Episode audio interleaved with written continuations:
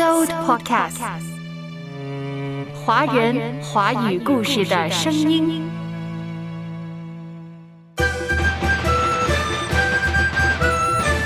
二三鞭炮入窗来，亚绝新春序幕开。镜像镜中辞旧我，一坛衣袖不徘徊。嘿，你好吗，我亲爱的听众朋友？刚才的四句诗说的就是今天或者明天，也就是小年。小年是中国传统节日，也称为交年节或者是祭灶节。这天，很多家庭就开始打扫、收拾、买年货了。当然，有很多家庭可能从腊八就开始买了。不管怎么样，大家都期待干干净净、丰丰富富的过个好年，所以这小年呀，就表达了人们辞旧迎新、迎新纳福的美好愿望。阅读开阔视野，豁达心胸；阅读寻到来处，明白归途。在阅读中，看见不一样的世界。遇到更美好的自己。林可辉阅读世界。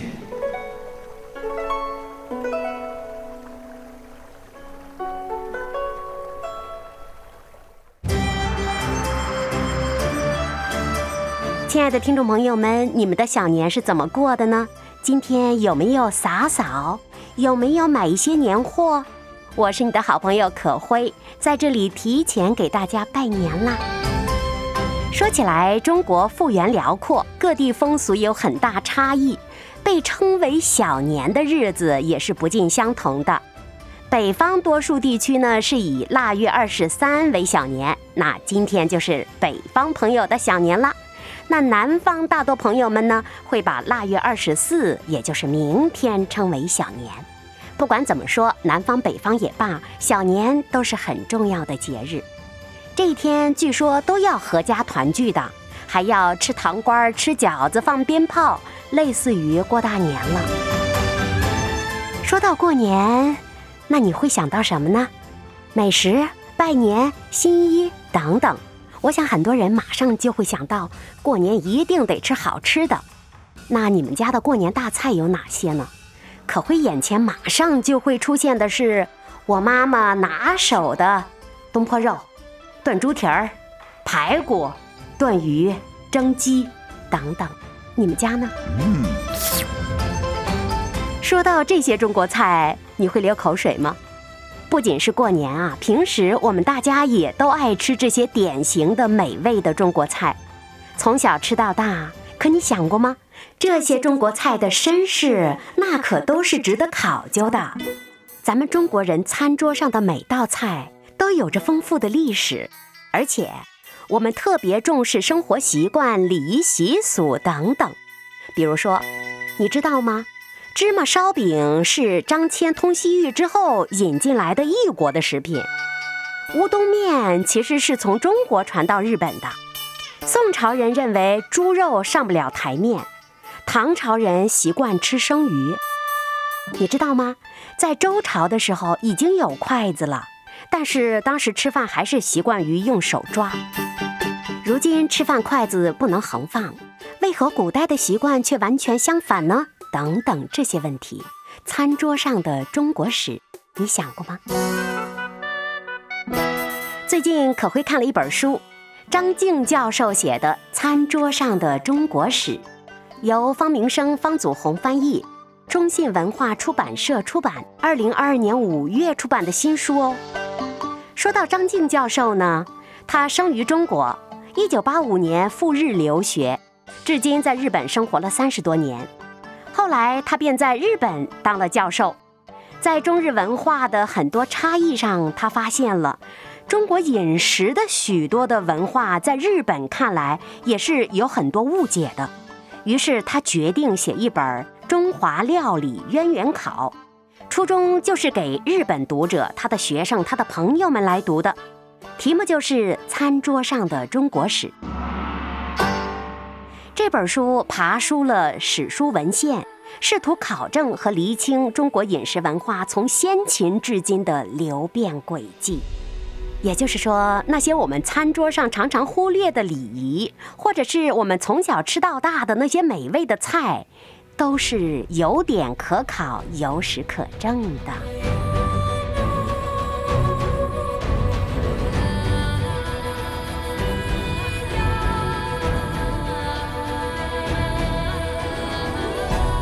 今天是腊月二十三，小年。相信很多朋友的家里已经开始吃大菜了，或者是预备过年大菜了。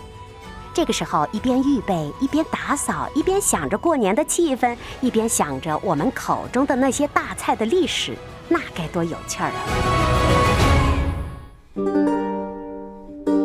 这就像前段时间，可辉又一次看了达芬奇的著名画作《最后的晚餐》。除了再一次温习信仰的信息之外，我更加知道了十五世纪的欧洲绘画当中，宴会餐桌上大多只有葡萄酒和面包，羊肉呢则是隐隐约约可见的。这是西方的餐饮史了。那一直到了中世纪呢，欧洲人都吃得非常的简单。说来，其实中国古代也是如此的。中国古代有一幅夜宴图，叫《韩熙载夜宴图》，上面画出上流社会的饮食也是非常简朴的。那可辉眼前出现了几个词：花天酒地、酒池肉林。其实，在古代呀，这两个词所形容的大宴大菜的盛状，事实上是没有几道菜的。人追求美味的欲望永无止境，饮食文化不断在变化着。但是许多细节并没有被记录下来，所以说这个时候翻开张静教授的这本书《餐桌上的中国史》，你真的有一种异想大宴的感觉。比如，古人对猪肉兴致缺缺，但是却非常爱吃生鱼。猪成为主菜还是女真文化使然的。狗肉名列八珍，周朝天子是必吃的。可是为什么到唐朝之后吃狗肉会沦为不文明的行为呢？还有，诸葛亮、苏东坡住四川却吃不到川菜，杨贵妃也不可能吃过西红柿炒鸡蛋。筷子直摆不是汉人而是胡人的规矩。今天吃货的饕餮之庭，居然和五胡乱华、宋朝积弱、清兵入关的历史难分难解。瞧瞧。咱们老祖宗一直流传下来的美食大菜，原来都是那么那么具有历史丰富资料可查的。说回今天要谈的这本书，张静教授的《餐桌上的中国史》，以中国的历史演进为主轴，以中国菜肴为主角，带你探索中华饮食背后的渊源。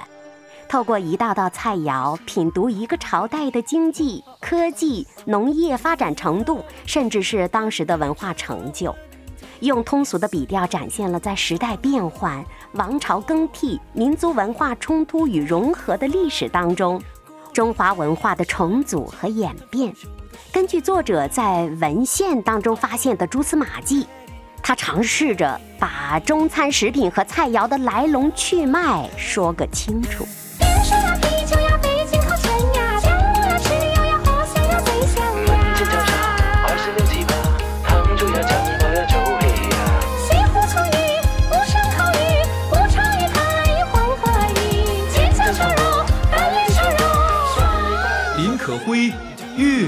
世界。今天是腊月二十三日，咱们北方朋友们常常称为是小年，小年是过大年的预备了。小年这一天，很多家里早已经预备好了过年大菜了。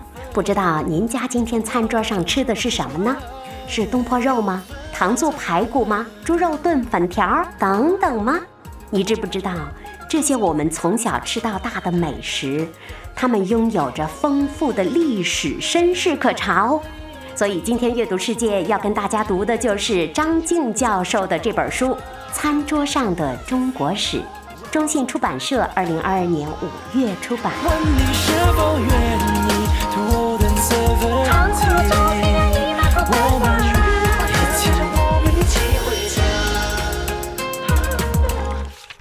当可辉翻开这本书的时候，感觉到作者张静教授的的确确是一个真正的吃货。他是一个热爱美食的上海爷叔，但是又是一个旅居日本、美国二十多年的教授。他一直从事的是比较文化研究，所以说这本书的切入点非常独到。他很能够敏锐地感受到中国饮食文化的独特价值，发现中华料理的流变。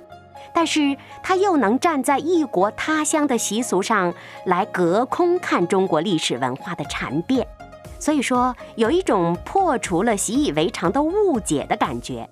这本书当中有众多有趣的冷知识，值得大家信任，也值得大家边读边品味。在汉朝之前，小米才是细粮，小麦反而是粗粮。吃长寿面的习俗，也许在唐朝就有了。我们今天中餐的头号烹饪方法是炒，这个“炒”字在宋代才出现。发面馒头出现在魏晋，让北方普及了面食。这些都是在餐桌上的中国史当中读到的。作者张静不仅查考了古今中外许多文献。而且还通过出土文物、实地调查、亲身制作等等途径去深入辨析。可会一边读一边想象，感觉作者张静简直是为我们还原了古代人的日常生活，其间又巧妙地穿插着现代人的饮食文化习惯，当然还有中日饮食文化的交流和对比。古今中外多重视角，海外华人学者的独特思考，赋予了这本书足够的严谨性和知识性，非常值得一读哦。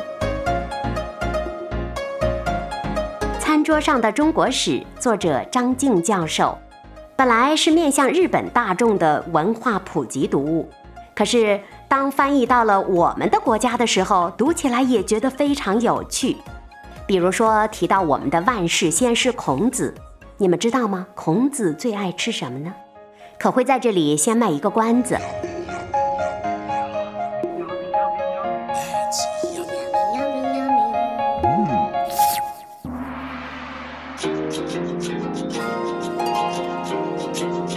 在《论语》当中有“食不厌精，脍不厌细”的说法，所谓的“脍”。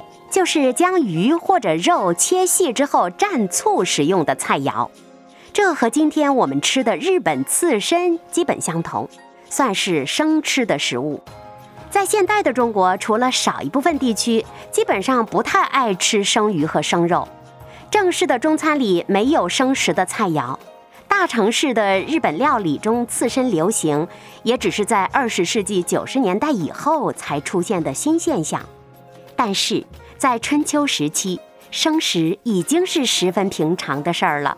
对了，万世先师孔子老师最喜爱吃生肉片儿。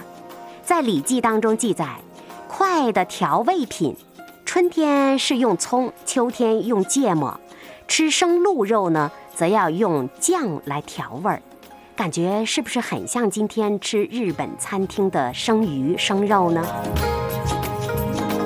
在这本书当中，作者提到，中国先秦时期铁器不发达，当时十分流行吃生肉。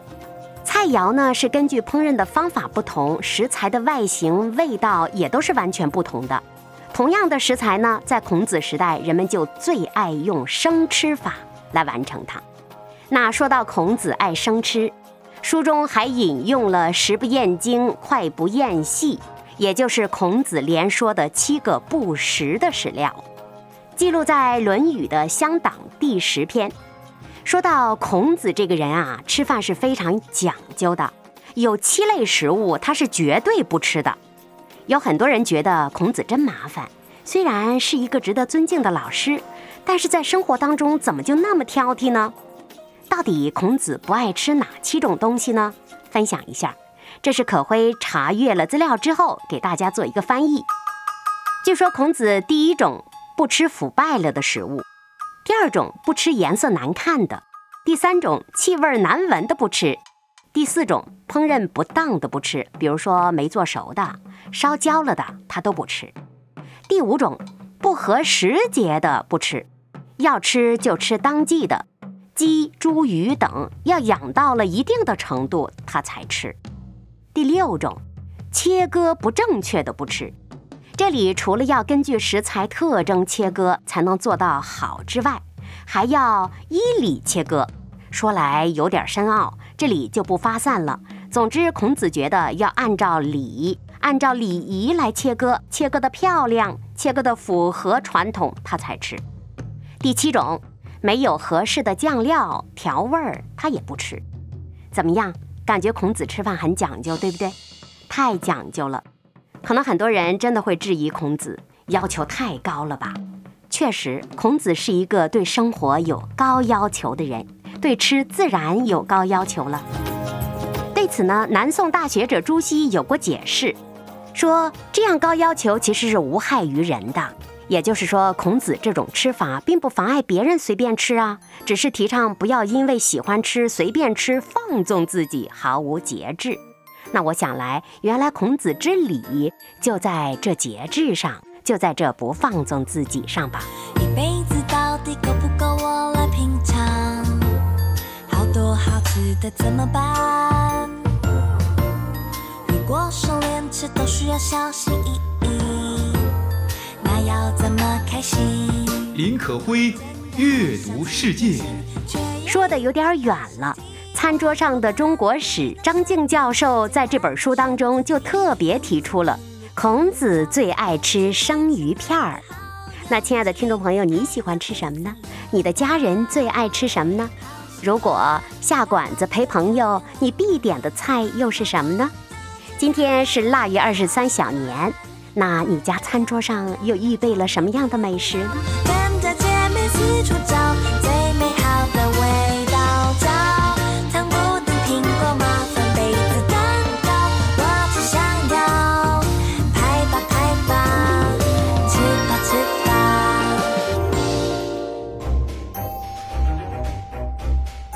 说来，现代人美味佳肴吃多了，所以绞尽脑汁就会变着花样吃了。红烧的、水煮的、清蒸的、油炸的、熏制的、串儿烤的，都吃腻了，转回头来就想吃一口生吃刺身，觉得很鲜猛。但是站在古人立场上看，看法可不是这样的。铁器发明之前，烧饭做菜很麻烦，那时候的锅碗瓢盆都是陶器，除了煮蒸之外，别无选择。所以说，生吃习惯是受到了餐具限制的影响的，是不得已而为之。其实，中国最古老而且最常使用到的烹饪方法是煮，最古老的菜肴是汤。说到这里，不知道听众朋友当中有没有南方朋友呢？尤其是广州朋友们，你们是最爱喝汤的，可会知道无汤不成饮呐。汤可以美容，可以滋补身体。原来它也是最古老的菜肴，不管是什么样的肉啊，古人大都是煮透之后炖成汤来喝。这个饮食习惯可以追溯到殷商时期。煮这种烹饪方法，时间长度相差是很大的。同样是煮，是稍微煮一下呢，还是花长时间煮透熬煮呢？那时间不同，菜肴是不一样的。另外，在当时还有一种蒸的做法，在王公贵族的家里是用大鼎来作为烹饪器具来煮肉的。那这个蒸和煮，在王公贵族的家里才能成型，普通老百姓家中呢就没有这么名贵的炊具了。做鱼或者肉的菜肴的时候，古人也经常用烤这样的烹饪方法。烤的方法呢，分成是。刨、凡、制，刨就是把肉涂上泥巴，然后烤；凡呢，就是普通的烤；那制呢，就是直接把肉放在火上猛烤。所以，当天特别热的时候，我们就会说：“瞧瞧，我走在大太阳底下，简直是被炙烤的一块肉了。”在古代，这些烤法可能各有讲究，可惜其操作细节已经失传了。对于当时大多数人来说，日常的菜肴是以汤菜居多的，汤菜也就使肉的用量很少，加上其他食材之后呢，就能变成一道道菜了。而烤的话呢，没有一定量的肉就没法烹调。另外，汤菜用腌制的肉也能做，烤则是只能用新鲜的肉。那么，亲爱的听众朋友们，你们呢？你们爱吃怎样的烤肉呢？或者说你喜欢烤肉吗？平时出去 BBQ 的时候必烤的又是什么样的肉呢？你知道烤肉的历史吗？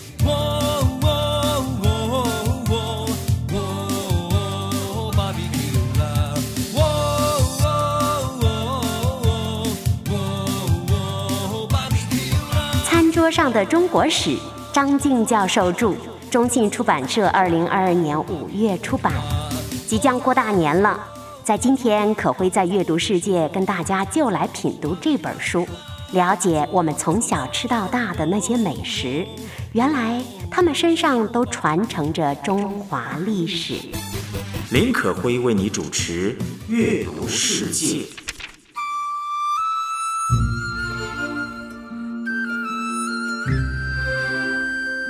二个典故叫“黄粱美梦”的背后。听了孔子爱吃生肉的典故之后，我们再来看看唐代传奇小说《枕中记》当中很有名的一枕黄粱的故事。一枕黄粱也叫黄粱美梦，比喻虚幻不能实现的梦想。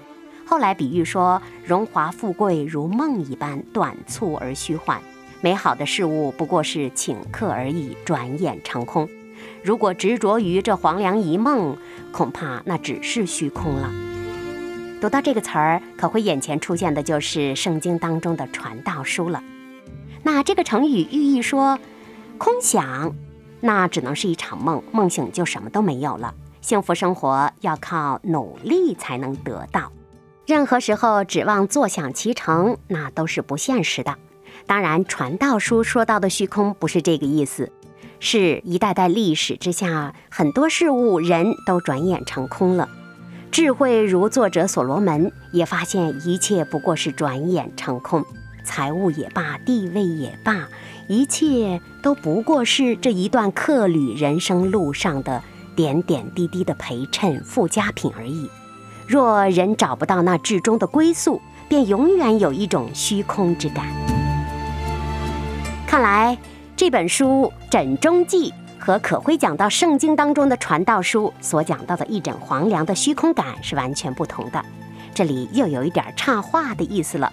不过不知道你有没有同感，很多书之间都有着微妙的联系，对不对？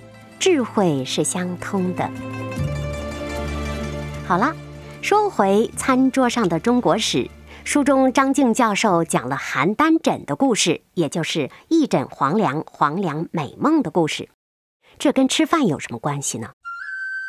话说《邯郸枕》的作者是八世纪后半叶的人，其中主人公卢生在赵国都城邯郸，也就是今天的河北市，在当时的茶叶店当中和一个道士相遇，借来了一个陶枕，睡了一会儿午觉，在梦中他体验了跌宕起伏的人生，最后成了一国国君，完成了他出人头地的一生之梦。但是醒来之后，发现一切都是虚空的，眼前正在火上烧着的黄粱米饭还没煮熟呢。就这么个故事，原来体现的是，原来人生就是这么荣枯兴衰的，人生是这么无常的。梦里那么辉煌，醒来这口饱腹的饭还没煮好呢。黄粱饭可以衍生出许多文化话题。比如说，此物是当时贫困者的食物，还是上等人的食物呢？黄粱饭味道怎么样？用什么餐具来装的呢？用什么吃？筷子还是勺子呢？很多情况下，日常饮食文化的种种细节让人难以读懂。幸好有这本《餐桌上的中国史》。在这本书中，作者张静分析说，邯郸枕的主人公卢生做梦的那段时间，正在煮的黄粱饭。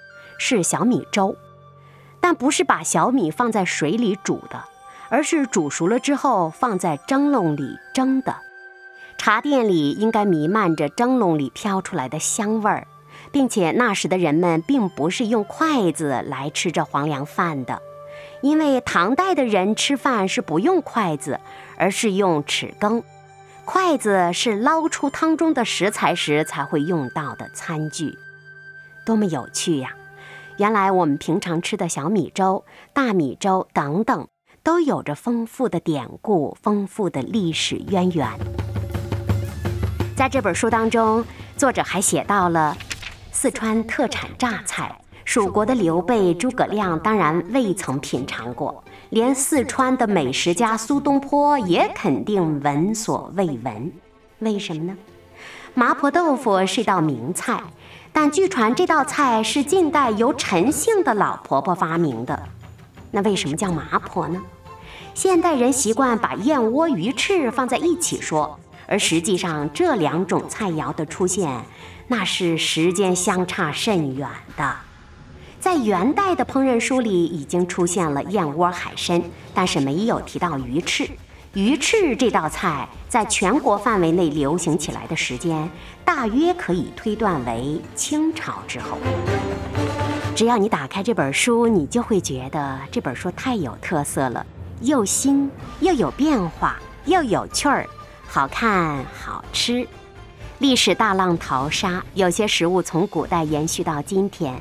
随着时光的流逝，消失在了历史的黑暗之中。幸好餐桌上的中国史，张静教授以时间为序，将这些中国饮食的趣变都记录了下来。就像作家在前言中所说的，在天地变幻、王朝更替、民族文化冲突和融合的历史中，无论是食材、烹饪方法，还是饮食礼仪。中国人的餐桌一直处于一种动态变换之中，只是这种变化是缓慢发生的，人们不太注意而已。我想，人们不仅没有注意到食材的变化，食材背后的历史变化，可能很多人也没有想过，这么多丰富的食物到底从哪里来。说来，可会又翻开了一本书《圣经·创世纪》。没错，我相信你猜到了。创世纪第一章就告诉我们了：这世上万物全部是上帝所造，你我也是上帝按照自己的形象所造的。上帝起初造男造女，赐福给他们，让他们生养众多，遍满地面，治理这地。那有了人，自然要给他们食物呀。于是神又创造了许多的菜蔬、果子，以及地上的走兽、空中的飞鸟。还有青草作为这些走兽、飞鸟的食物，当然还有海中的鱼类，而这一切神都看为好的，并且赐给人，让人掌管，也可以作为人的食物。读到《创世纪》的时候，可会觉得人原来是这样来的，美好的食物的历史原来要追溯源头，源头在这里呀。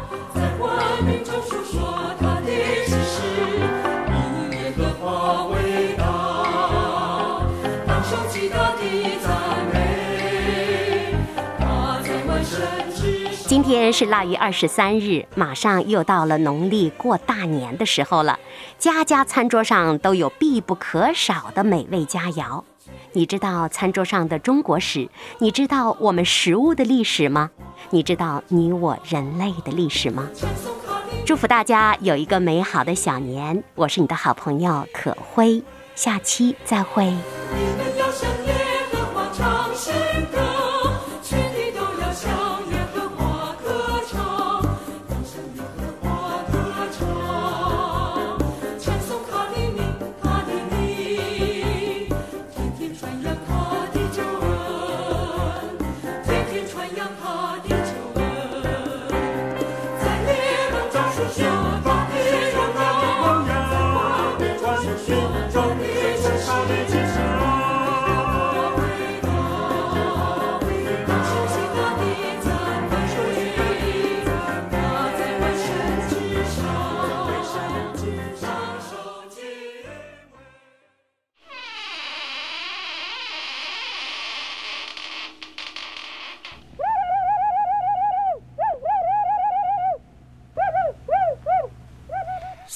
Podcast，华人华语故事的声音。